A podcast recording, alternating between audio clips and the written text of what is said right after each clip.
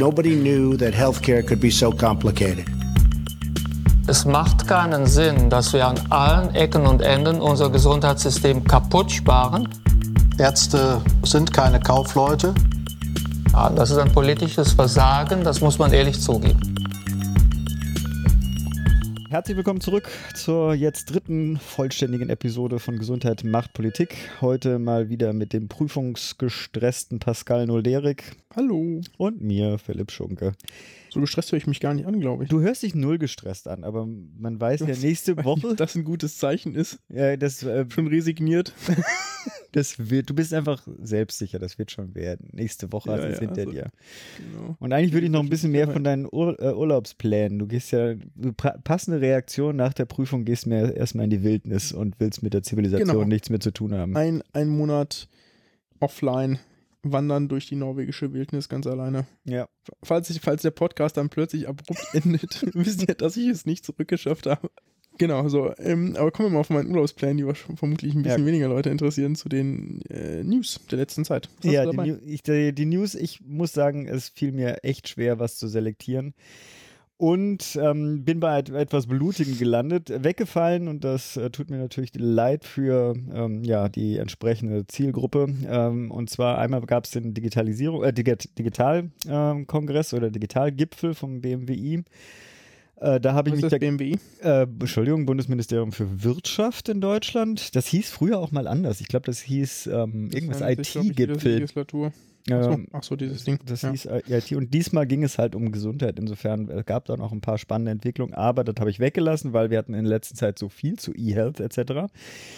Ähm, und das andere, was ähm, ich weggeschmissen habe, äh, war der LHMI, nee, LMHI, also der Weltkongress der Homöopathen, der derzeit in Leipzig stattfindet da konnte ich mich ja, ein, ist aber schade. Ja, das habe ich weggelassen, weil das dem müssen wir mal ein bisschen mehr Zeit äh, widmen und wenn ich hier jetzt nur rum äh, rante, ähm, hilft das glaube ich auch äh, niemandem. Wer Interesse hat, der kann das ja gerne alles auf äh, Twitter verfolgen. Ähm, genau, oder auch nicht, wenn man sich das nicht antun möchte. Wie auch immer, ich bin gelandet auch aus aktuellem Anlass ähm, bei dem Thema Blutspende. Äh, jetzt ein Aufnahmedatum vorgestern, nee, gestern war der Weltblutspendetag am 14.06. Mhm. Ja, genau. Und wie ich dann auch gesehen habe, das wusste ich nicht, ist es überhaupt der Weltblutspende-Monat, der Juni. Wie dem auch mhm. sei. Es ging also um Blutspende. Ähm, ein weiterer aktueller Anlass, ähm, das war jetzt äh, letzten September, äh, war das mir bekannt, aber es gibt immer wieder solche Meldungen, äh, dass einfach der ähm, dass es viel zu wenig Blutspenden, insbesondere in Deutschland, weltweit sowieso, aber auch in Deutschland ähm, gibt. Im September gab dann das äh, Deutsche Rote Kreuz Alarm, dass äh, einige medizinische Eingriffe auch bereits verschoben werden mussten, weil äh, einfach zu wenig Blutkonserven zur Verfügung äh, standen. Der Grund hm. dafür. Ich kennst du deine Blutgruppe? Ja, kennst du deine? Ich, das, ja. ich sag, wollte das nachher erwähnen. Also ich bin äh, AB positiv. Ich bin der Sucker von der ganzen Blut. Ich äh, kann sagen. Parasit. Ja, und du? Ja, sag jetzt null. Ja, null positiv. Ja, okay, positiv. Nicht der ganz Universalspender. Nicht, nicht, genau, kein Universalspender. Wäre ja. natürlich nett, dann würde ich vielleicht auch mal ein bisschen häufiger hingehen.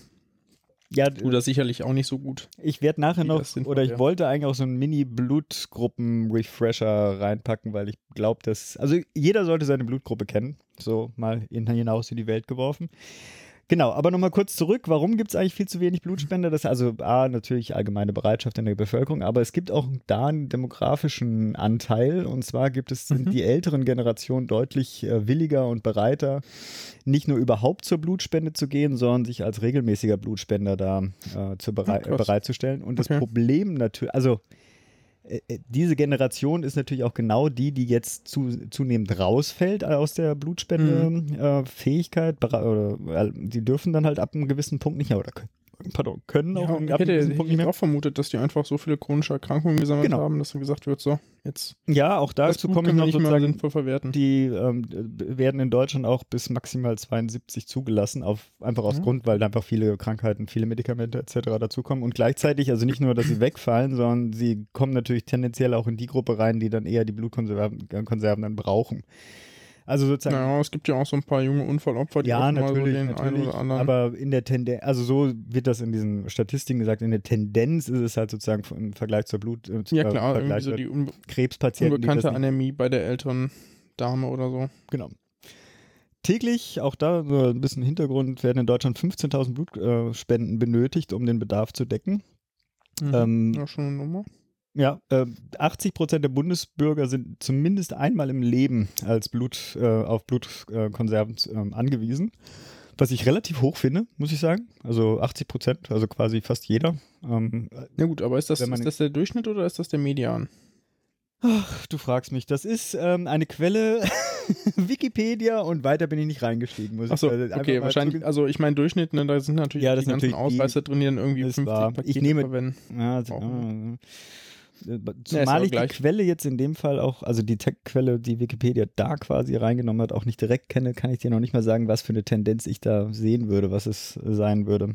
Wie auch Gut, immer. Kommen wir zurück zum. Genau, zur, zur News. Vielleicht sollte, könnte den einen oder anderen auch motivieren, äh, vielleicht mal Blut zu spenden als zusätzliche Information. Die Charité hat eine schö- schöne Studie rausgebracht, dass ähm, das gegen den Bluthochdruck äh, hilft. Ähm, eine Mhm. regelmäßige äh, Blutspende. Fand ich irgendwie ganz, ja, äh, stimmt, ganz hab ich auch spannend. gesehen. Besonders knapp, und das hatten wir ja schon erwähnt, sind natürlich die äh, Spenden von ähm, sogenannten äh, Notfallreserven. Und das ist natürlich die Blutgruppe 0. Und ich glaube, da äh, Null die- negativ, um genau zu sein. ja, sozusagen null ist schon mal gut, ne? Also weil der Rhesusfaktor Genau, also negativ ja optimalerweise. genau optimalerweise natürlich null negativ, aber die kommen natürlich so selten vor. Man also tendenziell sagt null sind gute Spender. So.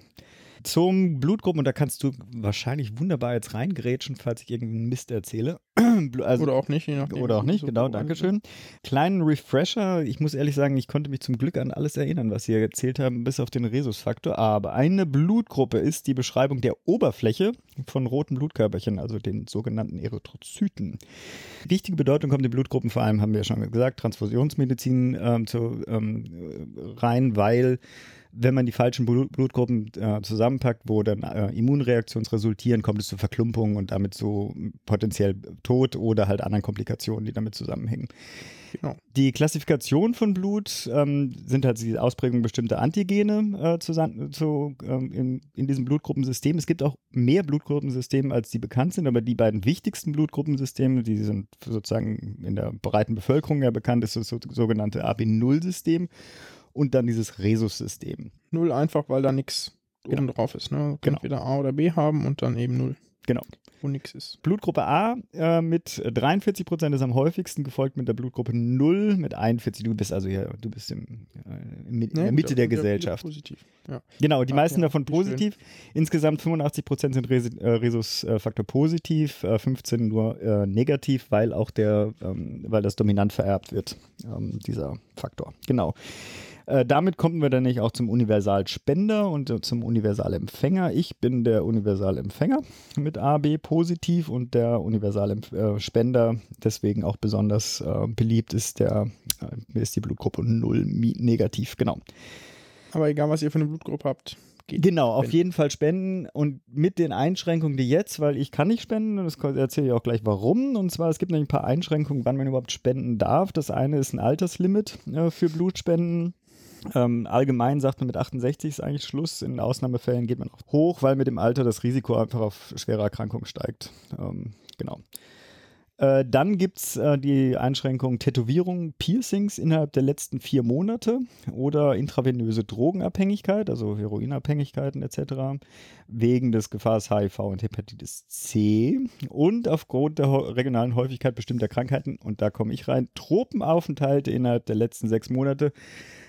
Und ich glaube, das wird auch eine ganze, also wird viele Urlauber natürlich ähm, äh, treffen, ähm, wenn die halt irgendwo in Asien oder sonst was äh, ihren Winterurlaub verbracht haben, äh, dürfen sie zumindest das nächste halbe Jahr keine, keine Blutspende Mhm. äh, abgeben. Für Ja. mich kommt noch ein anderes rein und zwar gibt es diese sonderbare Sache, Aufenthalt in Großbritannien zwischen 1980 und 1996 von mehr als sechs Monaten. Hm, war das damals BSE oder was? Äh, das war Kreuzfeld-Jakob, ja, genau. Eine Prionerkrankung kann man halt auch schlecht überprüfen, ne? Also jetzt im Blut. So. Genau, und aber was Stichwort schlecht überprüfen, kommt nämlich das andere drin. Homosexuelle Männer dürfen in Deutschland und auch in ein paar anderen Staaten, ich glaube Frankreich ist auch dabei, ähm, aufgrund des erhöhten HIV-Risikos nicht Blut spenden. Ja gut, aber das, ich meine, das wird ja auf deren, ich, also soweit ich das weiß, ne, ich bin da nicht top informiert, das wird ja auf deren ähm, tendenziell eher vorhandenes im Vergleich zur allgemeinen Bevölkerung häufigeren Wechsel von Sexualpartnern zurückgeführt. Ja. Was mit einer erhöhten Ansteckungsgefahr einhergeht, das ließe sich ja aber durchaus mittlerweile testen. Das ist, das ist nicht mein Problem. Also EuGH sagt auch, äh, das ist grundsätzlich kommt, ist das, so, äh, ist das möglich, aber ähm, sie fordern eine bessere Prüfung von Alternativen. Und für mich ist so eine Sache, so, umso besser die HIV-Prüfung ähm, und umso schneller vor allem durchgeführt werden könnten, fällt, würde ich diese Diskriminierung eigentlich wegfallen lassen. Es gibt auch noch natürlich Kritik, wir sind zu lang, ich muss mich ranhalten. Äh, ja, Kritik grundsätzlich an der, ähm, an der Geschichte und zwar einmal gibt es ethische Probleme aufgrund der finanziellen Anreizstrukturen, äh, also grundsätzlich ärmere Länder, reichere Länder, äh, aber auch, das betrifft zum Beispiel sowas wie USA, Europa. In den USA ist halt gang und gäbe, dass äh, Menschen äh, für die Blutspende auch eine über diese 20 Euro, die in Deutschland ab und an mal auf, als Aufwandsentschädigung bezahlt werden, auch mehr Geld kriegen, also 60 Dollar pro Woche etc ähm, dass äh, einfach sozusagen in Anführungsstrichen die Armen ausgesaugt und das Geld an die Reichen für, äh, weitergegeben wird. Im Sinne von, also in, für die EU heißt es zum Beispiel, die decken 50 Prozent des Bedarfs, wenn das stimmt. Es Quelle ist Arte, ja. Die haben eine Sendung dazu hm. gemacht, mhm. aus, ähm, mit, dem, äh, mit Plasma aus den USA es ist, also diese ökonomische Frage wird immer dabei bleiben. Ich würde trotzdem sagen, immer als, als Grundsache geht spenden. Leute brauchen das einfach, dass da inzwischen Leute auch äh, Geld damit verdienen, ähm, finde ich jetzt auch nicht verwerflich. Ähm, was ich noch, äh, Gut. da gehe ich jetzt nicht rein, aber nur so als letzte Sache, ich meine mich daran erinnern zu können, also seit 1960 haben sie auch damit angefangen, aber bei uns schon in meiner Kindheit ähm, war das Thema Ersatzstoff, äh, dass man einfach einen Blutersatzstoff künstlich herstellt. Ähm, Gibt es bis heute nicht, gab es viel, ich habe da viel dazu aufgeschrieben, packe ich vielleicht in die Shownotes rein. Die äh, sind bis jetzt alle erfolglos geblieben. Genau, Punkt. Jo. So, was hast du uns mitgebracht? Ich habe keine Alternative. Ich habe ein ganz anderes Thema. Mein Thema heißt, die EMA zieht um. Was ist die EMA? Die EMA ist die Europäische Arzneimittelagentur, also European Medicines Agency. Das ist die Agentur der Europäischen Union, nicht überraschend, zur Bewertung, Überwachung aller Human- und Tierarzneimittel. Die können auch eigenständig Arzneimittel EU-weit zulassen und arbeiten eng mit den nationalen Behörden zusammen. Äh, das war vor einem Jahr, vor zwei, ich weiß es gar nicht, äh, plötzlich mal ein Thema, als ähm, die Pille danach EU-weit zugelassen werden sollte, nämlich ein bestimmtes Präparat, das national nicht zugelassen war. Und das war damals so ein bisschen, also plötzlich war das ein Thema, weil die EU da einfach gesagt hat, so in Deutschland ist das nicht rezeptfrei, aber wir lassen jetzt eins zu, was dann rezeptfrei erhältlich ist und dann natürlich hier die deutsche Rechtslage so ein bisschen zerschossen hätte. Weswegen es jetzt die Pille danach endlich auch rezeptfrei in Deutschland gibt. Also, okay. das ist so eine Sache, wo die EMA mal in Erscheinung getreten ist, vielleicht einer breiteren Bevölkerung. Ansonsten ist die eigentlich nicht so wichtig und wir müssten sie gar nicht aufgreifen, wenn nicht was Lustiges, naja, wenn etwas, äh, wenn es nicht einen, einen, lustigen Hintergrund hätte. Das war ähm, total lustig. Brexit. Ja, ist eigentlich nicht so lustig, ne? Geht mir auch ständig auf die Nerven. Denn die sitzt in London. So, und wir wollen jetzt hier nicht in die britische Politik aufschweifen, weil das Stunden kosten würde, aber kurz gesagt, Großbritannien hat sich 2016 entschieden, aus der EU auszutreten. Der sogenannte Brexit. So, und jetzt müsste rein theoretisch, äh, also jetzt ist natürlich irgendwie allen klar, naja, die europäische Organisation oder diese Institution soll natürlich auch in der EU bleiben und dementsprechend äh, muss die halt aus London raus und woanders hinziehen. Jetzt ist es so, formalrechtlich müsste sie wohl nicht umziehen. Es gibt nicht keinen Passus, der das belegt, aber de facto wollen natürlich nahezu alle, außer die Briten, dass sie umzieht, weil die natürlich Geld bringt. Ja. Und wieso sind das News? Das erkläre ich mal kurz. Die EMA ist eine Wirtschaftsmacht. Die hat ein Budget von 322 Millionen Euro dieses Jahr. Das ist schon ähm, ein Batzen. Mhm. Die hat 890 Mitarbeiter, also ständige Mitarbeiter, die Wohnungen brauchen, die gegebenenfalls ihre Familie mitbringen, deren mhm. Familie auch gegebenenfalls einen Arbeitsplatz braucht, also Partner oder Partnerin, die haben Kinder, die gegebenenfalls auf eine Schule gehen müssen. Die haben natürlich die Leute, die kaufen ein, ne? die halten eine ganze, also das ist ja schon wirtschaftlich sehr, sehr wichtig. Die haben vor allem einen Expertenverkehr, weil die ständig irgendwie externe Gäste einladen. Das fand ich ganz verrückt. Ich habe da ein paar Artikel zugelesen, wir packen das alles in die Show Notes. Die brauchen 350 Hotelzimmer Wer pro Nacht, auch irgendwo gelesen, ja, ja. fünf Tage die Woche. Ja, das kann man sich, also kann ich mir kaum vorstellen irgendwie, aber so ist das. Und das ist natürlich eine, also davon wollen natürlich möglichst viele Städte profitieren oder könnten sich sehr gut vorstellen, davon zu profitieren. Was man auch sagen muss, die EMA hat in London einen Mietvertrag bis 2039 und ohne Ausstiegsklausel. Oh shit, ehrlich jetzt? Das heißt, die Mietkosten bis dahin sind irgendwie noch 347 Millionen Euro, also schon ähm, ein Batzen, ja, also einmal so ein Jahresbudget quasi, weil der Brexit damals, als sie den Vertrag geschlossen haben, wohl noch nicht vorhersehbar war. Was damit jetzt passiert, I don't know. Wow, dass es überhaupt solche Mietverträge gibt, ey. Bis 2039. ne? So, was die ja natürlich, und dann ist, also natürlich sagt die EMA so, ja, ja, wir möchten natürlich irgendwann den bestmöglichen Standard ziehen. Ähm, letztendlich wird das aber keine Abwägung nach dem besten Standard sein. Das ist ein politisches Geschacher, das muss man einfach ganz klar sagen. Da geht es weniger um das Beste als um ähm, irgendwie die beste Klungeleien. Verteilung des Kuchens und Klungeleien und wer kriegt was ab. Also zum Beispiel, wer hat sich beworben? Ähm, Italien hat sich mit Milan beworben. Da hat der italienische Premier auch direkt irgendwie Ronald, äh, Donald Tusk, den Präsidenten des Europäischen Rats, angesprochen. Irland hat wollte, wollte die EMA nach Dublin holen, hat direkt bei Andriukaitis vorgesprochen. Das ist der Gesundheitskommissar auf der, der Europäischen Union. Frankreich hat sich ebenfalls früh darum bemüht, zum Beispiel mit Paris oder Lille. Mh, Kopenhagen steht zur Debatte, äh, Stockholm steht zur Debatte. Die haben auch, glaube ich, eine eigene Kampagne und Webseite dafür aufgesetzt. Stockholm macht auch Werbung, weil sie das schon das European Center for Disease Prevention and Control haben. Italien hat schon die European Food Safety Authority. Ne? Also das sind so Sachen, wo mit die dann sagen, das wäre doch super, wenn die EMA jetzt noch hier wäre, dann könnten die super zusammenarbeiten. Und es gab jetzt einen ganz spannenden Bericht aus dem Tagesspiegel, deswegen sind wir darauf gekommen, dass der Kuhhandel erfolgt ist, weil natürlich auch in Deutschland äh, sich mehrere Städte beworben haben, unter anderem Berlin und Bonn für die EMA. Und der Kuhhandel ist jetzt so wohl so erfolgt, dass Deutschland Frankreichs Bewerbung unterstützt oder so ähnlich und umgekehrt. Das heißt, Deutschland kriegt wahrscheinlich die EBA, die European Banking äh, Agency, Hm. Authority, irgendwie sowas.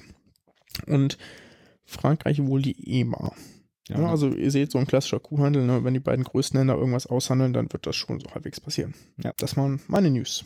Ist eigentlich traurig, aber äh, ja, w- äh, vielleicht auch nicht. Keine Dass Ahnung. es nicht um das Beste geht, sondern Ja, aber ich meine, da muss man sich wahrscheinlich mit abfinden. Ja, wie das so ist. ist. Ein bisschen frustrierend.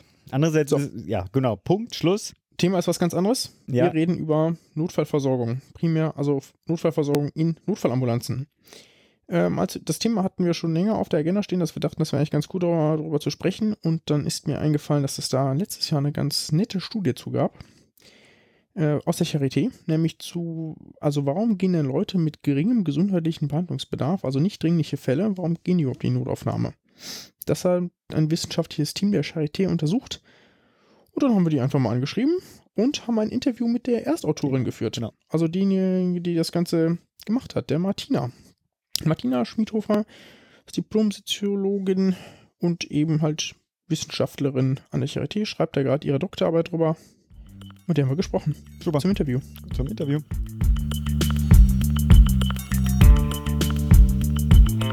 Ja, wir sind heute bei der Martina Schmiedhofer und jetzt äh, kannst du mich gleich korrigieren, ob das alles richtig ist. Wissenschaftliche Mitarbeiterin an der Charité, Universitätsmedizin Berlin, Arbeitsbereich Notfallmedizin. Richtig. Das ist richtig, okay. Wir sind heute hier wegen der äh, Notfallmedizin, Notfallversorgung. Und zwar hattest du im letzten Jahr eine ganz spannende Studie gemacht. Dazu kommen wir gleich. Warum Notfallversorgung wir überhaupt aufnehmen. Wir hat, das ist ja ein Thema, was in den letzten Monaten sowieso schon durch die Presse gegangen Ja. ist. Ja.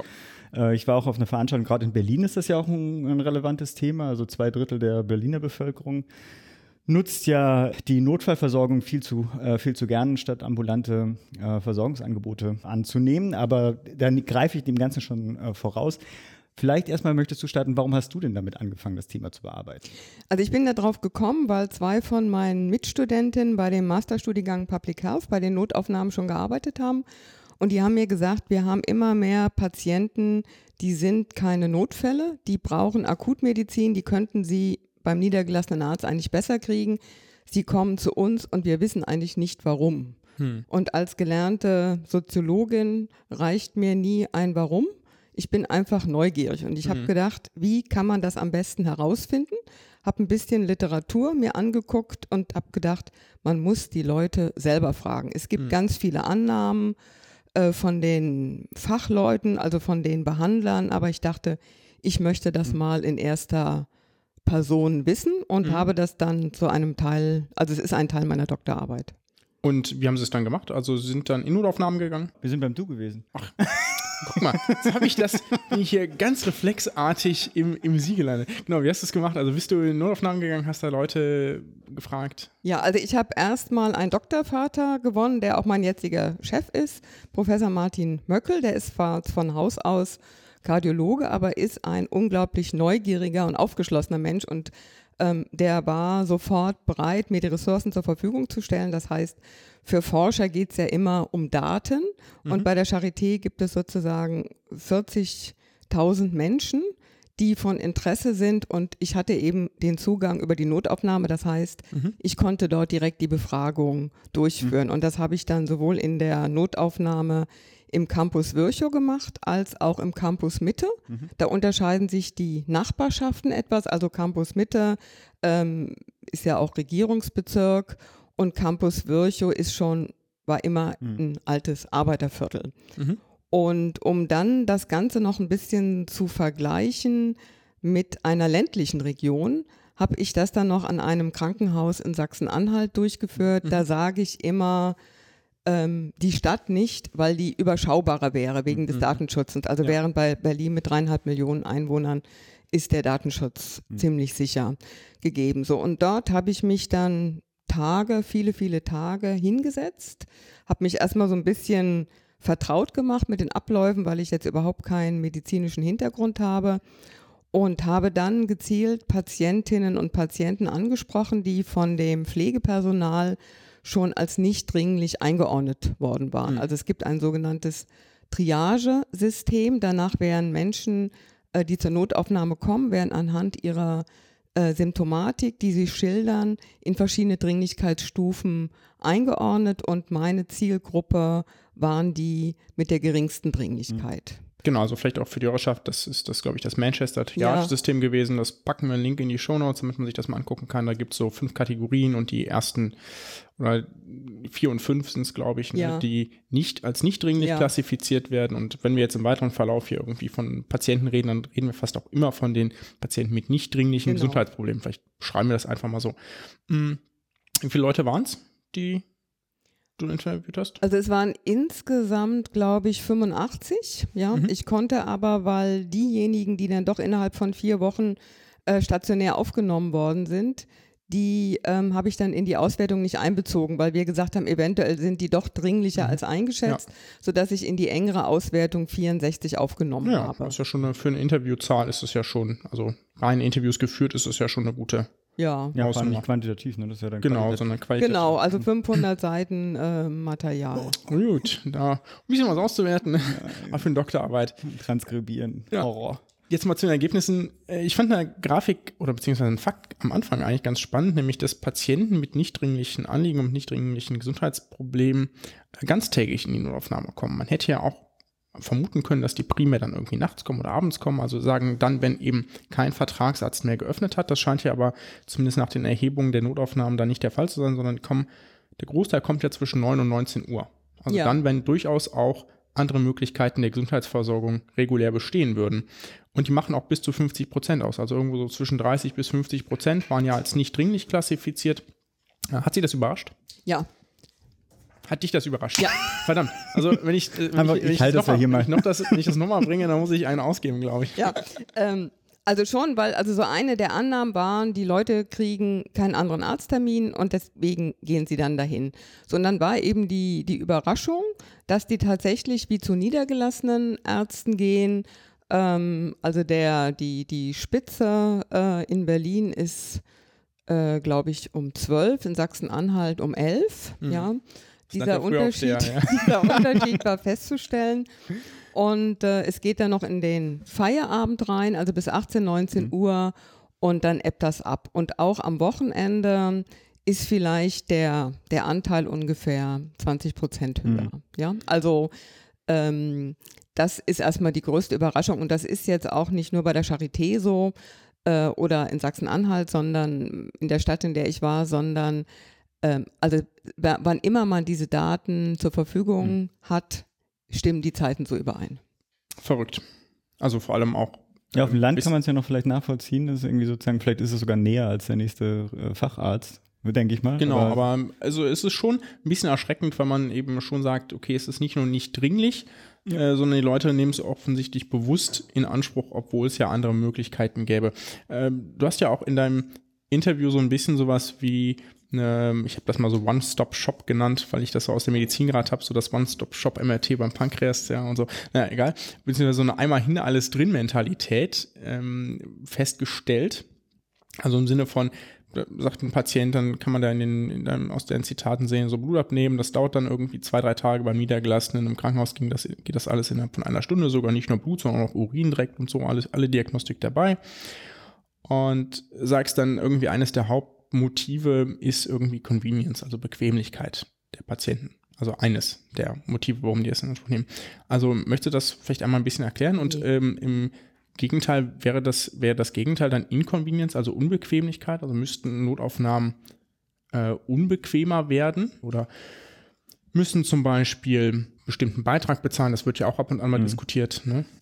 Ja, ich bin ja auf zwei Hauptmotive gestoßen. Das eine sind Menschen, die Angst haben um ihre Gesundheit, also die ernsthaft besorgt sind. Dazu gehören viele, die, sagen wir, schwere Krankheitsepisoden hinter sich hatten, also Herzinfarkt, eine Krebserkrankung, die jetzt akut, also die nicht wegen neuer Symptome deswegen zur Notaufnahme gehen, sondern irgendwas anderes haben, aber quasi vom Körper her alarmiert sind. Also die sind, wenn sie irgendwas merken, bekommen sie Angst. Und die fühlen sich in einer Notaufnahme einfach sicherer. Also das war auch etwas, was aufgefallen ist. Ich fühle mich hier sicher. Ja, also die mhm. Annahme jetzt gerade Charité, also mit dem, ja, mit dem weltweiten Ruf, da denkt man auch mit seiner eigenen kleinen Krankheit mhm. ähm, kann es einem da ja nur gut gehen.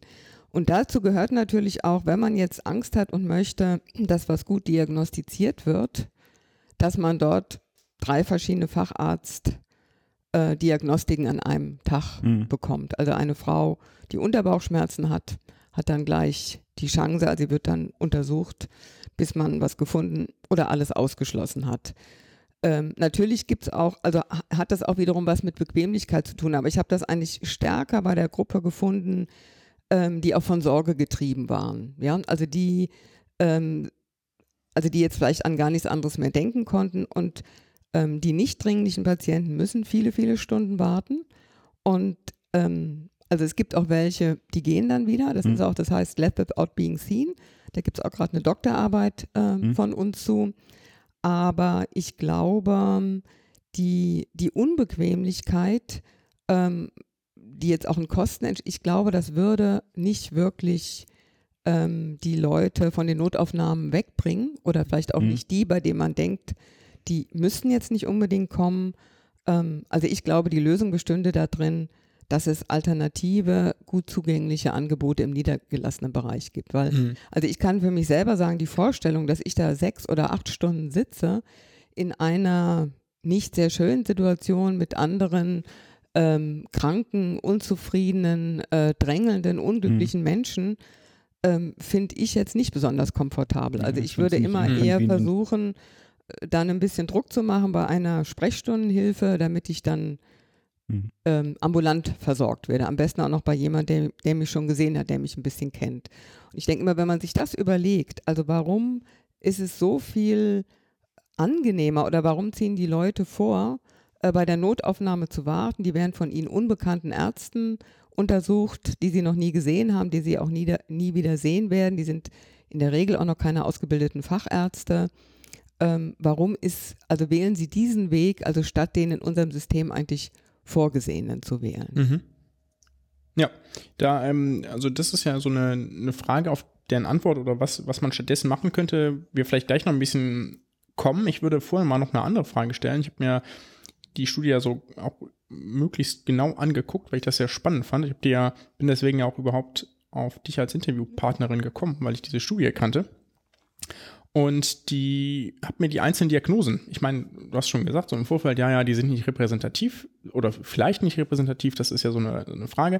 Aber die Diagnosen, die du so bei den Patienten hattest, habe ich mir auch angeguckt und ich fand das ganz spannend, weil im ländlichen Raum hatte ich das, also mhm. war es so, dass ein guter Teil so orthopädisch, Ja, kleinchirurgisch war. ältere, ja. Genau, so orthopädische Sachen und so kleinchirurgische Sachen mal. Das heißt Fachärzte, die tendenziell möglicherweise auch gar nicht mehr in der Nähe sind, weil es eben keinen niedergelassenen Orthopäden gibt oder der Wartezeiten bis äh, nächstes Weihnachten hat oder dergleichen. Und kleinchirurgisch natürlich schon häufig eben auch kurz versorgt werden muss, wie, weiß ich nicht, in, mit der Brotmaschine geschnitten, ja. Und dann muss halt mal kurz genäht werden, Gartenarbeit, halt Gartenarbeit, so klassisch, klassisch, ne?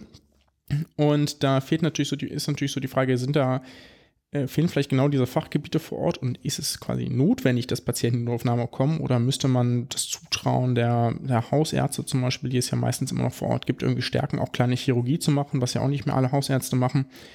Ähm, auf der anderen Seite sieht man natürlich auch, dass bei solchen Sachen, gerade wenn irgendwie ich bin umgeknickt oder ich habe irgendwas auf den Finger bekommen, da braucht man ja auch häufig einfach ein Röntgen, um zu sagen, gut, ich kann jetzt sicher sagen, es ist keine Fraktur, das ist eine Fraktur. Und das haben natürlich viele niedergelassene Ärzte nicht, weil es teuer ist und einfach zu teuer wäre, um das irgendwie, also das kriegt man nicht amortisiert. Mm, Und das ist natürlich auch ein Grund, weswegen eine Notaufnahme dann hilfreich sein kann. Das sind so die einen Sachen und städtisch habe ich eher so gesehen, da war vieles, was dermatologisch auch orthopädisch ist, also 25 Prozent, das ja auch Spezialisten sind, die einfach ewig lange Wartezeiten haben. Also ist es da für die Leute auch einfach der, vielleicht der schnellere Weg, wenn die sagen, ich habe heute einen Tag frei, dann gucke ich, dass eben jemand meine, mal drauf guckt auf meine Psoriasis-Behandlung. Ähm, also was jetzt das ländliche angeht, das ist schon ein Unterschied. Also ich habe auch in der ländlichen Region noch zwölf Hausärzte interviewt, die jeweils auch Ärzte von befragten Patienten waren. Ähm, und die haben genau gesagt, also es gibt äh, ein zeitliches Problem bei orthopädischer Behandlung. Ähm, da sind schon die Wartezeiten durchaus drei Monate. Ähm, sodass auch die niedergelassenen Ärzte das schon völlig in Ordnung finden oder manchmal auch den Hinweis geben, dann gehen Sie doch zur Notaufnahme.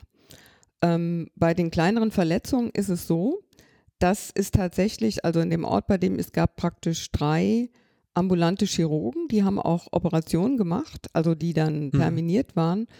Und die hatten dann manchmal einfach keine Zeit. Und ich vermute, also ich habe jetzt nicht mit denen gesprochen, aber vor dem Hintergrund, dass die Menschen ja auch, also wenn schon die Infektion beginnt, zur Notaufnahme gehen können, ist es einfach leichter zu sagen, wir schaffen das jetzt nicht. Und ähm, ein Arzt, der äh, mit drei anderen, also so richtig auf dem Land, eine allgemeinmedizinische Praxis hat, der hat mir ganz klar gesagt, wenn jemand eine Verletzung hat und der muss genäht werden, er hat gesagt, das überlegen Sie sich sehr gut, wenn Sie da 25 Leute im Wartezimmer haben.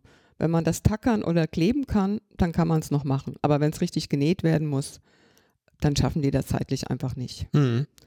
Und das ist natürlich schon ein Argument. Und ähm, gerade in der ländlichen Region haben die niedergelassenen Ärzte auch schon das geschätzt, dass die Notaufnahme quasi zur Absicherung ihrer Versorgung oder der Versorgung ihrer Patienten da ist. Und was jetzt eben das Röntgen angeht, das ist natürlich auch, da hat sich vielleicht auch was geändert. Also wenn man jetzt umknickt, möchte man das so, man möchte es sofort wissen. Es passiert aber jetzt nichts wirklich Schlimmes, wenn man drei Tage wartet. Und dieses Warten ist aber heute auch eher nicht mehr angesagt. Also das ist so ein Kontinuum, wo man auch sagen, das ist ja auch ein Kritikpunkt. Also viele Leute, die haben Bauchschmerzen, ähm, Kopfschmerzen, Husten, Schnupfen und haben nicht mehr das Gefühl dafür, das hört nach ein paar Tagen von alleine auf oder sie benutzen irgendwelche Hausmittel. Also das ist auch ein Argument, was von den niedergelassenen Ärzten ähm, häufig gekommen ist. Wobei ich eben auch denke, wir haben ja in unserem entwickelten Land eine Medizin, bei der man nicht nur zum Arzt gehen sollte, wenn der was findet, sondern bei dem man ja auch untersucht wird und dann sagt der Arzt, Sie haben nichts, aber kommen Sie das nächste Mal wieder. Also wir haben ja auch so eine, so eine Art Vorsorgekultur, ja, die sich vielleicht auch auf das Denkmuster dann der Leute draufsetzt. Ja, also einerseits soll man zur Vorsorge gehen und andererseits soll man warten und ähm, das ist dann vielleicht in der heutigen Zeit von, von Ungeduld entscheidet man sich nicht für das Warten. Hm. Gut, wir haben jetzt so ein bisschen rausgearbeitet, dass es schon so ein paar Fälle gibt, wo es offensichtlich sinnvoll war, auch bei nicht dringlichen Problemen in die Notaufnahme zu gehen oder wo es eben kaum Alternativen dazu gab. Zum Beispiel im, im ländlichen Bereich, wenn eben das Röntgen notwendig, äh, vielleicht doch ausnahmsweise notwendig ist oder die, die Fachärzte eben sagen, ja, dann gehen Sie doch in die Notaufnahme, da fühlt sich der Patient ja schon so ein bisschen, sagt dann ja ein gewisses Backup und sagt so, naja, ich wurde immerhin hier hingeschickt von einem Arzt. Äh, plus eben das, was irgendwie genäht werden muss. Jetzt würde mich interessieren, was machen wir denn daraus? Jetzt haben wir ja immer noch genauso viele Leute in den Notaufnahmen sitzen und ich weiß so als angehender junger Arzt ist das, äh, ich habe das ja auch im PJ erlebt, sowohl internistisch als auch chirurgisch in der Notaufnahme gearbeitet und das ist einfach manchmal sehr nervig. Es ist fast immer viel zu tun. Ähm, meistens irgendwie auch am Rande der Kapazität. Das sind junge Ärzte, die im ersten, zweiten Jahr sind.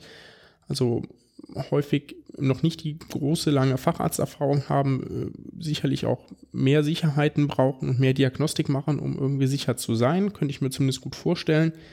Ähm, was machen wir damit? Also ist es notwendig, diese Zahl zu reduzieren und wie kriegen wir das hin?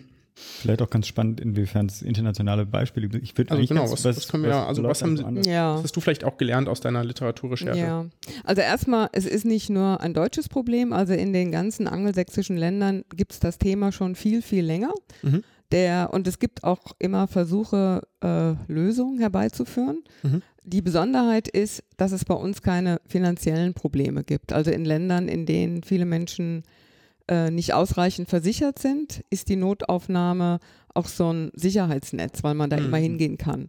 Äh, und das Spannende ist eben, dass das bei uns kein Motiv ist. Also deswegen mhm. ist es wahrscheinlich auch gelungen. Uns geht niemand, weil er sonst keine ja, Versicherung genau. hat oder so. Ja, ja. Es, also deswegen ist es wahrscheinlich auch gelungen, das international zu publizieren, weil ansonsten sind die Erkenntnisse für ein internationales Publikum jetzt nicht hm. besonders, nicht besonders äh, neu. Mhm. Ja.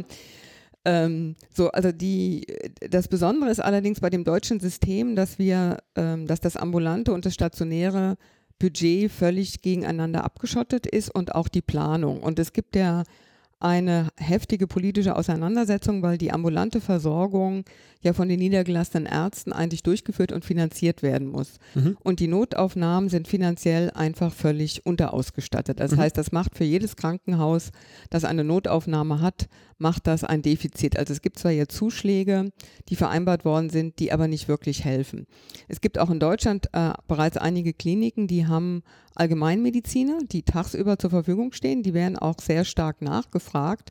Also ich sehe zwei Möglichkeiten. Der, der pragmatische Weg wäre, dass man tatsächlich den Notaufnahmen erstmal auch ein Budget zur Verfügung stellt und die soweit ausstattet, dass sie auch für die Akutpatienten die Ressourcen haben. Mhm. Also das würde einfach der aktuellen Situation entsprechen und würde auch die Notaufnahmen so entlasten, dass für die richtigen Notfälle ausreichend Ressourcen da wären. Weil sie mehr Personal einstellen können. Personal, besser. Räume, also mhm. was man eben braucht und eben die, die passende Finanzierung. Das, das wäre, also das, das müsste eigentlich jetzt passieren, auch aus einer Verantwortung für die Patientinnen und Patienten heraus. Die Systemlösung müsste natürlich sein, dass man sich überlegt, also wie muss der ambulante Sektor aufgestellt werden, damit die Leute da hingehen. Also damit sie Ärztinnen und Ärzte ihres Vertrauens haben. Und das ist aber eine Hausaufgabe auch der niedergelassenen Ärzte. Mhm. Ja, also die müssen sich dann schon, also wenn man sich wenn man die Zahnärzte vergleicht mit den, mit den anderen Ärzten, für die Zahnärzte gibt es keine äh, Niederlassungssperre mehr. Also es gibt keinen, man muss den Sitz nicht kaufen, es kann sich jeder niederlassen. Was sehe ich in Berlin? Es gibt sehr viele Zahnärzte, erstmal schließen die sich zusammen zu mehreren und die haben dann schon mal Sprechzeiten bis 22 Uhr und am Samstag, weil ja auch bei der Zahnmedizin wird ja auch eine ganze Menge äh, privat abgerechnet. Das heißt, man, man konkurriert auch um die Patienten. Also würde jetzt im niedergelassenen Bereich, äh, gibt es da eine Aufstellung, das wird mit der Einzelpraxis ein bisschen schwierig, aber in Gruppenpraxen, dass man auch einfach länger aufhat, dass man am Samstag Sprechstunden hat. Das würde schon mal eine ganze Menge auch retten, weil also eins der Motive, was ich auch gefunden habe, war, dass die Leute ihre Arbeitszeit vor dem Arztbesuch ähm, schützen.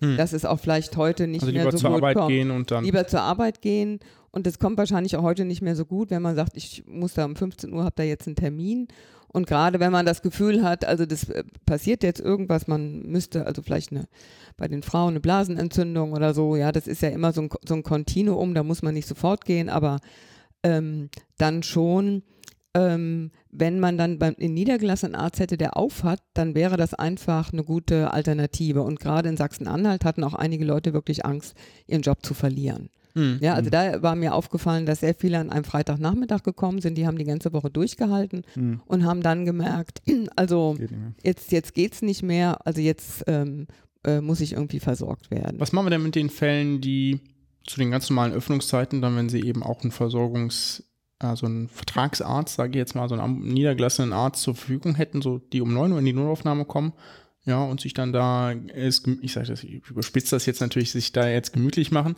also die dann eine Versorgung wünschen, bei einem Problem, wo man sagen würde, gut, das ist definitiv ambulant sensitiv, also quasi das könnte oder sollte eigentlich im ambulanten Bereich behandelt werden und bedarf keiner stationären Versorgung. Also nicht im Sinne von, ich habe mir beim Frühstück machen irgendwie tief in den Finger geschnitten und das kann jetzt irgendwie nicht oder nicht sinnvoll anders gesehen werden oder es macht schon Sinn, sondern es ist wirklich nicht gut hier aufgehoben. Also erstmal ist aus medizinischer Sicht ja immer das Problem, man muss wirklich ausschließen, dass es nichts Schlimmes ist, aber der Mensch müsste eigentlich sofort zu einem niedergelassenen Arzt ähm, organisiert werden können, der ihn dann auch nimmt. Also nur zu sagen, ähm, das passt nicht zu uns, suchen Sie sich mal einen niedergelassenen Arzt. Und mhm. er sagt, ich habe aber keinen, ich habe mhm. bei dreien angerufen. Das funktioniert nicht. Mhm. Also es müsste dann die, die Verantwortlichkeit auf der niedergelassenen Seite auch so organisiert sein, dass meinetwegen bei der, äh, beim, beim KV also sofort irgendein Fenster aufpoppt, wo man sagt, wo ist die nächste geografische Nähe, wo kann der heute noch hin mhm. und da müsste klar sein, da wird der auch genommen. Mhm. Also ein bisschen quasi Team-in-Service-Stelle. Ja, ja genau. ja sonst eher so, so ein genau. äh, durchaus fragwürdiges Konzept sind. Ja, ich hätte dazu noch eine Frage. Es ist, ähm, es gibt ja theoretisch von der KV eine Rufnummer, die, glaube ich, nahezu niemand kennt. Kennst du irgendjemand in unserer Hörerschaft? Ich wäre sehr gespannt. 117, ich habe es auch erst Genau, 116, 117. Genau, das ja. ist die sozusagen die Notfallnummer für niedergelassene Fälle. Also statt also es, es, wäre wünschenswert, wenn Patienten statt der 112, wenn sie ein gesundheitliches Problem haben, es denn es ist sehr akut, eher die 116, 117 wählen und fragen, wo sie sich wo sie sich jetzt am besten hinwenden, zum Beispiel außerhalb der Öffnungszeiten. Ist dieser geht aber, Ruf, geht aber auch, glaube ich, mittlerweile 24 Stunden diese Eben nicht. Ja. Ne? nicht also ich weiß nicht, ob es jetzt schon ist. Ich hatte mit aber Herrn Giebels gesprochen, es sollte geändert werden. Es ist aber nicht bundesweit so gewesen. Und genau das war nicht mein Problem. Also erstmal A, kannte ich die nicht. Aber die andere Sache dann diese Einschränkung, die man hat, ich glaube, zu den Zeiten, wenn sie nicht geschaltet war, wurde man dann halt irgendwo anders als genau. Informationsplattform ja, genau. dann weitergeleitet oder sowas. Äh, es war, also deswegen, äh, ich habe so eine gewisse Affinität oder ein großes Verständnis für die Leute, die zur Notaufnahme gehen. Diese ganze, ich habe ein Unwohlgefühl, ich muss mich dann, wenn ich Niedergelassenen äh, wählen würde, müsste ich erstmal mir Gedanken machen, welcher Niedergelassene. Dann muss ich suchen, wo der ist. Dann hat, muss ich äh, schauen, ob denn die Öffnungszeiten jetzt gerade passen oder ob der nicht eine Mittagspause in der Zeit eingelegt hat oder nicht. Diese ganzen Informationsarbeiten muss ich vorher machen. Alternativ die Notaufnahme, die immer da ist. Das ist Krankenhaus das kennt verlangt als Patient. Nee, die Frage ist, ich würde es andersrum sagen. Muss man dem Patienten sozusagen diese, äh, diese vom System kreierte äh, Sektorengrenze verständlich machen. Das ist ja das, was wir, wir sagen. Hey, das äh, stationär ist äh, teuer, weil es ein anderes System ist. Ambulant ist äh, viel, viel ange, angemessener für diese, für diese Situation. Das sind aber, also die Sektorengrenzen wollen wir sowieso die ganze Zeit überwinden. Aber jetzt verlangen wir vom Patienten, dass er diese Sektorengrenzen sozusagen reflektiert und sich dann über die äh, Kostenstruktur ja, Gedanken macht. Nicht, also Kostenstruktur ist noch was anderes, ne? aber zumindest, dass man, dass man sich bewusst wird, ist man jetzt tatsächlich ein dringlicher Notfall oder nicht. Ja? Ich, hab, ich fand das jetzt ganz spannend, als es diese WannaCry-Attacke da im NHS in Großbritannien war, dieser, mhm. dieser Virus, der da so ein bisschen was lahmgelegt hat. Da gab es dann irgendwie auf äh, Funkwellen, also die Radiowellen quasi Durchsagen, so Leute, wir haben gerade hier massive Probleme, kommt wirklich nur, wenn es ein Notfall ist. Die Leute sind dann, und die Notaufnahmen waren Lehrer. Ja? Und die Leute wissen, wissen schon, schon. Ja, ja. was ein richtiger Notfall ist. Ja? Und wenn es halt nicht irgendwie komisch wegsteht oder krass blutet, ja, dann kommen sie halt mal nicht. Aber die, es gibt ja auch Projekte, die, also zumindest hier in Berlin kenne ich ein paar Projekte mit diesen Portalpraxen, also wo einfach sozusagen an die Notaufnahme ja. angedockt, also Lösungskonstrukte, wo die Triage quasi stattfindet und dann wird der Niedergelassene, da ist halt dann auch eine Besetzung von der KV, die sozusagen nebenan sitzt. Finde ich sozusagen spannender als Konstruktion. Wir sollten aber nicht in die politische Diskussion einsteigen. Ich, ich wollte eigentlich noch meine, meine Frage zu Ende führen. Ähm, brauchen wir nicht so eine, so eine Lösung aus einem Guss? Wir haben ja aktuell quasi die, ähm, wir haben den Rettungsdienst, der ist wichtig. Wir haben die Notaufnahmen, die sind wichtig. Wir haben die vertragsärztliche Versorgung, alternativ die Notfallpraxen, je nachdem welche Uhrzeit. Und wir haben die 116, 117. So, das sind vier Bereiche der Notfallversorgung, die völlig parallel existieren und unterschiedlich in, von Patienten je nach Wissen und Verfügbarkeit in Anspruch genommen werden können. Also es gibt ja null Koordination habe ich das Gefühl. Ja, vielleicht ein bisschen falsch. Vielleicht tue ich da auch Leuten, die daran arbeiten, Unrecht. Aber auch der Rettungsdienst hat Probleme mit Leuten, die da anrufen und definitiv keine Rettung brauchen. Ja. ja. Manchmal können sie es nicht wissen. Das kann man auch sagen, gut, das hätte jetzt auch sein können. Ne? Aber ich habe das auch, als ich da mitgefahren bin, mehrfach erlebt, dass ich sagte, naja, damit hätte man auch mal entspannt zum Hausarzt gehen können. Ne? Während dann es dann andere Leute gibt, die man dann mit einem fetten Infarkt beim Hausarzt sitzen hat, so, ja, ich habe schon die ganzen Morgenbeschwerden, aber ich wollte eigentlich erst zum Hausarzt gehen. Ich ja, in diesem Fall wäre es mal gerechtfertigt gewesen, mal anzurufen. Ne? Ja. Also vielleicht mit äh, darauf noch ein bisschen eingehen. Ja, ähm, also ich, also ich finde das mit der Systemgrenze ganz spannend. Ähm, es ist nicht so, dass nur Ärzte, zu, äh, dass nur Patienten zur Notaufnahme gehen, die keinen niedergelassenen Arzt, Arzt gesehen haben. Mhm. Es kommen auch relativ viele, die sind bei niedergelassenen Ärzten in Behandlung und fühlen sich dort nicht ähm, ausreichend gut versorgt. Mhm. Also die sind ähm, unzufrieden, weil es immer noch nicht besser ist. Ähm, sie haben vielleicht nicht so das richtige Vertrauen und sie wollen, und manchmal, also ich habe ja nur jetzt die Aussagen von den Patienten, haben die niedergelassenen Ärzte durchaus auch gesagt, ähm, dann gehen sie, gehen sie doch vielleicht zur Notaufnahme. Ob die die jetzt einfach nur weggeschickt haben oder die Patienten das jetzt so verstanden haben, das ähm, habe ich jetzt nicht überprüft. Und für die Patienten ist es natürlich, es ist ein Gesundheitssystem. Mhm. Und wenn die jetzt keinen Termin beim Orthopäden kriegen oder beim Hautarzt, dann ist für die die Notaufnahme des Krankenhauses schon dasselbe System. Ja, mhm. weil ähm, es, also man kann auch nicht mal, wenn man jetzt zur, zur Wahl geht, darüber entscheiden, mhm. ob das System sich ändert. Ja, sondern die, die adressieren dann die Krankenhausärzte auch für das, was sie im niedergelassenen Reich äh, unbefriedigend finden. Und deswegen glaube ich, also das wird man den ähm, nicht, also das, das, das mhm. kann man auch nicht erwarten. Und die äh, die Beispiele aus, aus anderen Staaten sind eben, ähm, dass es die, die Hausärzte auch in den Notaufnahmen gibt, dass ein bisschen versucht wird, auch Gesundheitserziehung zu machen, also zu, mhm. äh, zu erklären, wie man sich auch sonst ähm, selber, mhm. selber helfen kann. Also das hat bei der, bei der Auswertung auch, auch einen äh, gewissen Effekt gezeigt. Dann gibt sowas äh, in Großbritannien für mein, Minor Injuries, also für kleinere Beschwerden mhm. oder Verletzungen. Da gibt es sogenannte Walk-in-Kliniken. Also da kann man, die sind dann mhm. im Einkaufszentrum, ja, da kann man, mhm. äh, wenn man denkt, man wollte das eigentlich mal angucken lassen, schon länger, kann man da mhm äh, reingehen, das muss man dann auch bezahlen. Ich glaube, dass es bei uns viele Leute gäbe, die würden das auch bezahlen. Ja, also mhm. wenn, ähm, also das hat ja dann auch so ein, so ein Dienstleistungstouch, das ist natürlich völlig quer zu unserem System. Mhm. mhm. Ja, passt nicht so ganz. Ne? Aber wäre ja schon spannend, das mal auszuprobieren. Ja, vielleicht eine allerletzte Frage, damit wir ja auch in der Zeit bleiben.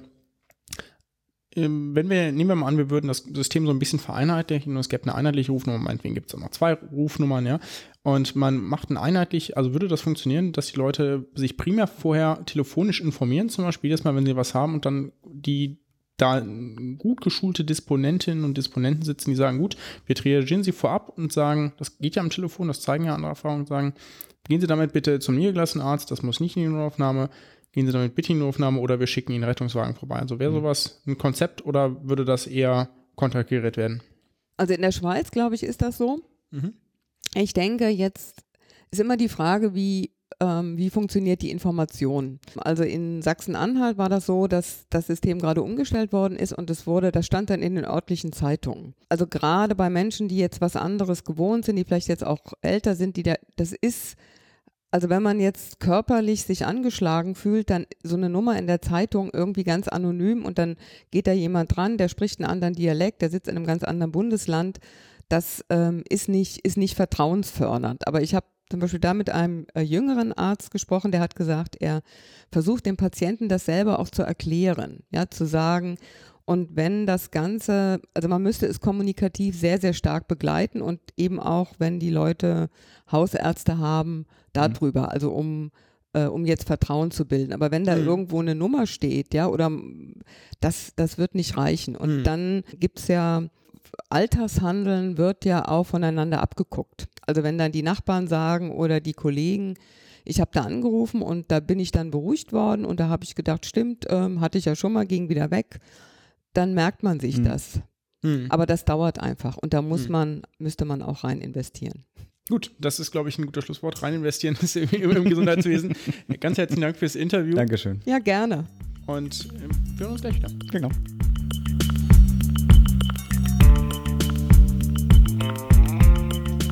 Ja, das war unser Gespräch mit Martina. Jetzt zurück in der hitzigen Wohnung. Ja, erstmal erst nochmal würde ich ganz gerne nochmal Martina danken. Das war ja, ein super Fall. angenehmes äh, sehr schönes Interview. Ja. Also uns hat es zumindest gefallen, ob es euch gefällt, ist natürlich noch eine ganz andere Sache. Juckt uns hm. das? Nein, uns hat ich fand's, ich fand's auch ganz gut. Also einfach, also sie hat natürlich einen ganz anderen Blickwinkel als ich da drauf. Ne? Sie ist Soziologin, sie fragt sich ganz andere Sachen dabei. Sie, also ist jetzt für, für Mediziner aber vermutlich nicht, nicht überraschend, aber es ist, bin ich sicherlich auch nicht der Einzige, dem gewisser Arten von Patienten, denen man begegnen kann, nur Notaufnahmen auch einfach mm, vor sich ausgedrückt auf die Nerven gehen können. Mhm. Ne? Weil sie denkt so, Alter, das gehört hier wirklich nicht hin. Es ist 2 Uhr in der Nacht. es ist 2 Uhr nachts, ne? Das Problem, was du seit zwei Wochen hast, ist jetzt nicht akut exacerbiert, dass du sagen musst, das muss jetzt heute Nacht behandelt werden. Habe ich, hat, hab ich, hat jeder Fälle erlebt, vielleicht nicht tagtäglich, aber in einer Häufigkeit oder in einer Regelmäßigkeit, die einfach nicht lustig ist. Darüber regen sich die Leute ja auf. Hat mhm. ja niemand was dagegen, wenn du geweckt wirst oder eh noch wach bist, wenn irgendwas Schlimmes ist. Ne? Dafür bist du ja da. Ja. Sondern für dieses so, dass ähm, das geht jetzt wirklich gar nicht so.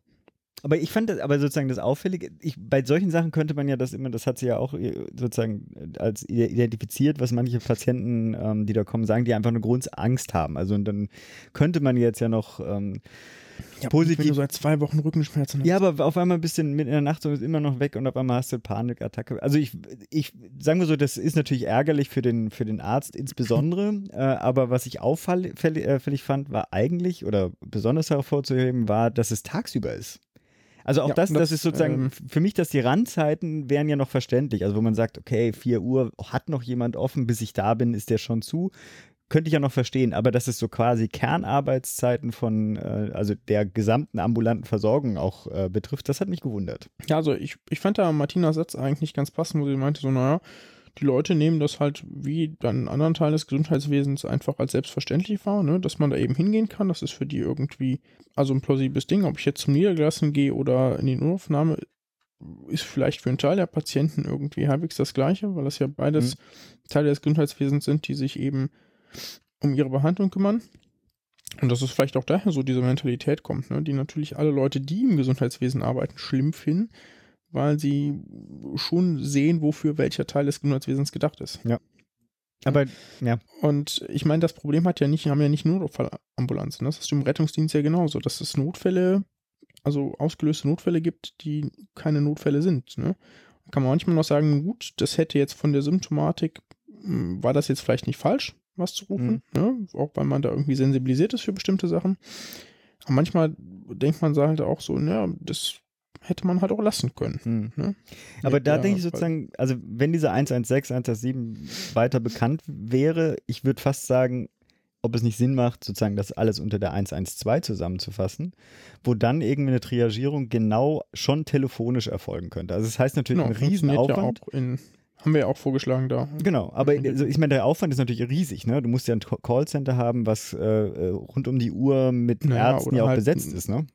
Ne, du brauchst keine Ärzte dafür. Ja, ja, ja. Nee, ja. auf keinen Fall. Okay, meinst du? Nee, das ist nicht ärztliche Aufgabe. Triage macht im Krankenhaus, äh, kannst du, hast du super ausgebildete ähm, Krankenpflegerinnen und Krankenpfleger, die also unter anderem Krankenpfleger, die super triagieren können. Das muss auf keinen Fall ein Arzt machen. Das hast du in der Leitstelle bisher auch nicht. In der Leitstelle okay. hast du Feuerwehrleute sitzen, die super ausgebildet sind, die dir Anleitung für alles Mögliche geben können, die da die Disponenten-Dings machen. Das ist keine ärztliche Aufgabe. Das zeigen auch andere Länder, ne? Die haben da top ausgebildete Leute sitzen. Aber ich meine, das ja, dann, dann umso, umso einfacher müsste das doch umzusetzen sein. Die dann genau ja, sagen, hören Sie mal halt zu. Geld, ne? nächste, ja, aber ich meine, es ist ja, ist ja nicht so, dass das Geld nicht ausgegeben wird. Zurzeit ist es halt, wird es halt ausgegeben dann äh, quasi halt durch Kosten, die ist es ist richtig. Es wird nicht so transparent. Ja, also ich meine, also ich glaube, viele, die sich, die im System arbeiten, sind sich irgendwie einig. So, man muss irgendwie die Notfallstrukturen in Deutschland reformieren, auch weil irgendwie alles so nebenher funktioniert und es keine gute gemeinsame Lösung gibt und auch für Patienten schwierig verständlich ist, welcher Bereich jetzt für was zuständig ist. Würde ich ja auch einfach mal so sagen. Dann kannst du aber natürlich, und das wäre vielleicht wünschenswert, eine große Lösung suchen, ja, aus einem Guss, wo du sagst, so, wir strukturieren jetzt alle Bereiche neu. Das wäre vielleicht, oder vielleicht das effizienteste, weiß ich nicht. Träume. Aber das, genau, das, das, was sich am ehesten umsetzen lässt, sind halt so Einzelschritte. Ne? Dann machst du irgendwie, ja, so ein bisschen bessere äh, Notfall, also ein bisschen bessere Ausstattung für Notfallambulanzen, dann kümmerst du dich irgendwie um eine bessere Erreichbarkeit der niedergelassenen Ärzte und dann kannst du vielleicht im dritten Schritt oder halt eben auch nur einen von diesen drei Schritten irgendwie die, die Telefonnummern und die Leitstellen irgendwie reformieren, wenn das denn überhaupt angepackt wird, ne? weil das ist natürlich auch ein heikles Thema. Gut, ich glaube, wir müssen das hier beenden, weil äh, ich merke, wir Genau, auch darüber könnten wir uns wir, unterhalten. außerdem wiederholen wir alles, was Martina auch schon wunderbar gesagt hat. Ja.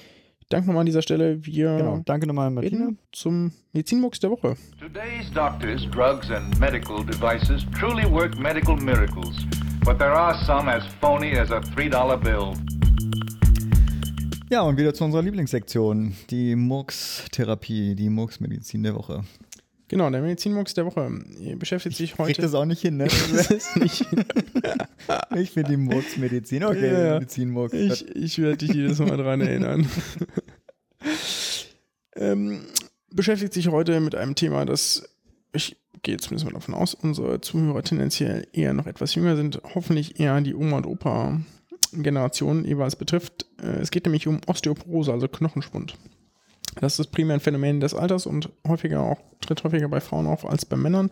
Was es daran liegt, dass die irgendwann ihre Menopause haben, also keine Tage mehr bekommen, sich hormonelle Umstellungen im Körper ergeben und so weiter und so fort. Kurz gesagt, es baut sich Knochensubstanz in allen Knochen am Körper ab. Besonders merkt man das an den Wirbelkörpern, an der Wirbelsäule und das kann da zu Brüchen führen. Das passiert insbesondere im unteren Teil des Rückens, weil da, also im unteren Teil der Wirbelsäule, dementsprechend im unteren Teil des Rückens, weil da auch mehr Belastung drauf ist. Und das kann zu Wirbelbrüchen führen, Wirbelkörperbrüchen, um genau zu sein. Und das gibt dann so lustige Begriffe wie Sinterung oder Fischwirbel oder Keilwirbel oder so. Also alles, was irgendwie so damit zu tun hat, was dahin.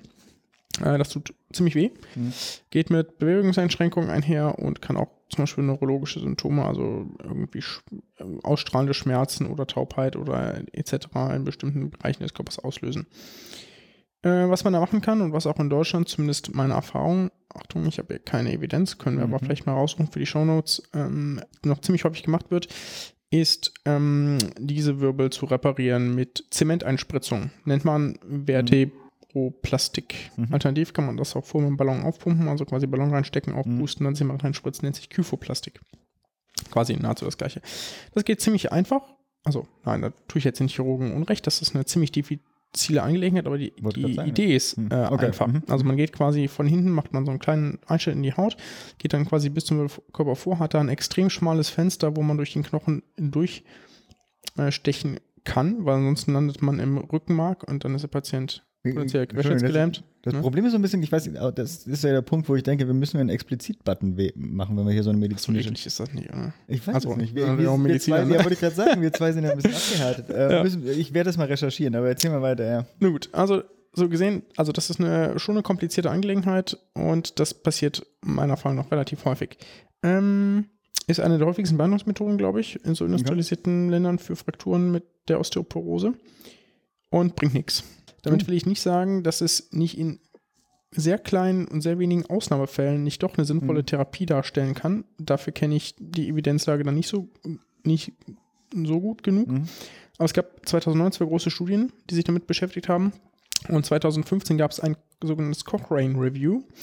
Cochrane ist eine Organisation, die sich der besten Ja. Evidenz verschrieben hat, also der besten Wissenschaft, des besten wissenschaftlichen Wissens über Thera medizinische Wir Therapie. können uns hier als Fangemeinde von denen. Genau, die sind Okay. ziemlich Ja. cool. Die, also wenn die sagen, dass etwas nicht funktioniert, dann haben die das auf jeden Fall bestmöglich recherchiert und die zerpflücken dir jede Studie, die noch so den kleinsten Fehler drin hat. Ähm, Lohnt sich auf der Seite auch mal. Genau, mal werden wir verlinken. 2015 haben die ein Review gemacht, das beides nichts bringt. Äh, es gibt keinen klinisch wichtigen Benefit, weder gegen Placebo noch gegenüber Konservatherapie bezüglich Schmerzen, Lebensqualität oder Einschränkungen. Das ist eine Der ziemlich drastische Aussage. Es gibt ein paar Studien, die zeigen, dass das was bringt. Die sagen allerdings, die sind, also Cochrane sagt, die sind Mhm. so gebiased, dass äh, es höchstwahrscheinlich ist, dass wenn man diesen Bias weglassen würde, das nichts bringt. Das Okay. Bias ist und so, das können wir mal googeln. Oder werden. so, mm, Was ist denn das deutsche Wort? Verdammt nochmal. Äh, der Bias. Äh, der, ähm, okay. Jetzt komme ich auch nicht auf. Ich sag Ich halt werde das später Bias. ein, ich werde das einfach, warte, wir machen mal Pause. Ach, das ist doch, wenn in wissenschaftlichen Arbeiten durch eine gewisse Voreingenommenheit eine Tendenz der Studie vorprogrammiert ist. werde ich dann nachher Ja, ja, genau. schneiden. ja, nee, lassen wir das. Äh, kommen wir, machen wir weiter. Was man aber, also was man wissen sollte, zum Beispiel in den USA hat Medicare, also eines der großen staatlichen Programme für Bedürftige, eine Milliarde äh, im Jahr 2013 dafür ausgegeben. Das heißt, die wussten seit vier Jahren, dass es nichts bringt und haben trotzdem eine Milliarde Dollar dafür ausgegeben. Also das ist schon eine ganze Menge und ich kann mir vorstellen, auch in Deutschland ist das eine ganze Menge. Das heißt, wenn jemand das euch, euren Eltern, Bekannten etc. vorschlägt als Therapie zur Schmerzbekämpfung, seid da sehr, sehr skeptisch. Hm. Das bringt im Zweifelsfall genauso wenig, genauso viel bei potenziellen OP-Risiken wie äh, andere Therapien hm. auch, andere Optionen. Ähm, man kann natürlich immer darüber reden, vielleicht gibt es gute Gründe, das doch ja, zu tun. Ausnahmen, ne? mhm. Ausnahmen kann es sicherlich immer geben, aber tendenziell eher nicht. Ich weiß, dafür werde ich sicherlich von einigen Neurochirurgen jetzt gehasst, dass ich das hier gesagt habe, weil das ist eine sehr, sehr unpopuläre Position, gerade in Deutschland. Tatsächlich? Also auch kommuniziert? Die, äh, also ich meine, das Problem ist ja... Weiß ich nicht. Also ich würde vermuten, zumindest alle Leute, die das durchführen, werden das anders sehen als ich. Ich finde das manchmal den Hammer, also weil sozusagen gerade sozusagen spätestens dann, wenn Cochrane irgendwas veröffentlicht hat, da kann man ja wissenschaftlich nicht dagegen argumentieren. Also sozusagen, wenn die das gemacht haben, dann ist so ein bisschen genau. so Pech. Es kann natürlich sein, dass es irgendwie in der nächsten Zeit noch andere große Studien auf den Markt kommen, die dann das Gegenteil beweisen, aber das ist ja eben halt auch Wissenschaft, aber nach aktuellem Stand der Wissenschaft. Besser nicht. Äh, wie komme ich drauf? Ja. Es gab in der Zeitschrift für Allgemeinmedizin, die mhm. habe ich abonniert als allgemein, angehender Allgemeinmediziner, äh, hat das der Professor Koch. Wir werden nicht von denen finanziert. Noch nicht. Wir werden nicht Vielleicht sollten wir die mal fragen. nee, ich glaube, die haben zu wenig Geld. Außerdem, okay. außerdem sind Aber vielleicht kriegst du ein freies Abo. Ähm, nee, ich glaube nicht. Außerdem sind die, die sind ja komplett sponsoringfrei, also komplett pharmafrei. Die sind da sehr kritisch, okay. was Interessenkonflikte angeht. Finde ich sehr gut. Äh, Professor das heißt aber nicht, dass sie uns nicht unterstützen können. Achso, ja. Darum geht natürlich. Äh, Professor Kochen, der schafft fast immer so Latest Evidence für bestimmte Themen zusammen, unter anderem jetzt eben zu diesem. Der hat genau das da äh, mhm. beschrieben. Mhm. Und er hat noch ein bisschen weiter was beschrieben. Äh, das werden wir auch verlinken. Ist, glaube ich, kein Zugriff, aber es gibt ja verschiedene Tools im Internet, mit denen man sowas umgehen kann. Und äh, der hat nämlich was, noch was sehr Spannendes zugeschrieben. Nämlich, es gab, den Artikel werden wir verlinken, äh, James Heilman im Ach, fangen wir anders an. Also kaum einer liest ja Cochrane Reviews. Ja. Abgesehen von vielleicht so Freaks wie uns und so und vielen Wissenschaftlern. Aber jeder liest Wikipedia. Das heißt, mhm. ganz normale Patienten, die Ach suchen so, ja. hier mhm. Wirbelkörper ja, und so gebrochen, was kann man denn machen? Landen irgendwie bei Kyphoplastie oder Vertebroplastie mhm. oder so und lesen das. Und in der englischen Wikipedia gab es da 2013 schon ein bisschen was her. Einen sehr spannenden Skandal. Da hat nämlich äh, James Salman, das ist so ein Emergency Physician aus den USA, so weit in der Notaufnahme, der ist einer der profiliertesten, vielleicht auch bekanntesten Wikipedia-Autoren für Medizin. Mhm. Hat da irgendwie über die Seite drüber geguckt und festgestellt, dass jemand eine Änderung vorgeschlagen hat im englischen Wikipedia-Artikel. Und zwar mm, vorgeschlagen hat, irgendwie zu sagen, die, die Effektivität dieser Therapie ist controversial, ne, also ist umstritten, mhm. ne, vorgeschlagen hat, dass daraus gemacht werden soll, well documented and studied, ne, also gut dokumentiert und studiert. Ähm, ja, das ist so ziemlich das exakte Gegenteil von umstritten. Mhm. Und er hat dann so ein bisschen nachgeforscht, wer ist denn dieser Autor und ist über irgendwie den Nutzernamen und so ein mhm. bisschen was, was der sonst gemacht hat, draufgekommen, dass dieser Mensch, der das gemacht hat, äh, Angestellter von Medtronic ist. Medtronic ah, okay. ist zufälligerweise eine Medizinproduktefirma, die zufälligerweise äh, ja, Zubehör-Kits ja, ja. für Vertebroplastin verkaufen, mhm. Kyphoplastin, ja. Das heißt, die stellen das OP-Material her. Da kann man sich natürlich überhaupt nicht ausmalen, wie das zustande gekommen ist. Ja, auf jeden Fall neutrale Mitarbeiter. Ne? So kann man also auch für Umsätze sorgen. Ja. Also ja, das ähm, äh, nicht nur deswegen. Aber ist auch dann andererseits bisher ist ja zum Glück aufgefallen. Genau, also muss man also auch da lieber mal nachgucken ne? und immer kritisch bleiben. Immer schön die Links an, anschauen. Erkennt den Medizinmux. Ja, das war Gesundheit, Machtpolitik, unsere dritte Episode. Wir hören uns in zwei Wochen. Bis dann. Tschüss. Tschüss. Wenn ihr mit uns in Kontakt treten wollt, nutzt ihr am besten unseren gemeinsamen Twitter-Account. Das ist gmp-podcast. Wenn ihr mit Pascal oder mir direkt in Kontakt treten wollt, findet ihr E-Mails oder auch Twitter-Accounts am besten auf unserer Homepage. Das ist www.gesundheitmachtpolitik.de. Da könnt ihr auch Kommentare hinterlassen, Themenvorschläge, Interviewpartner vorschlagen etc. pp. Freuen wir uns sehr, hilft uns auch für die weitere Arbeit. Wenn ihr bei iTunes vorbeigeschaut habt, freuen wir uns natürlich auf eure Bewertungen, eure Kommentare hilft uns sehr. Auf der Homepage findet ihr aber auch noch andere Optionen, wenn ihr uns weiter unterstützen wollt. Bis dahin, bleibt gesund und macht gesund.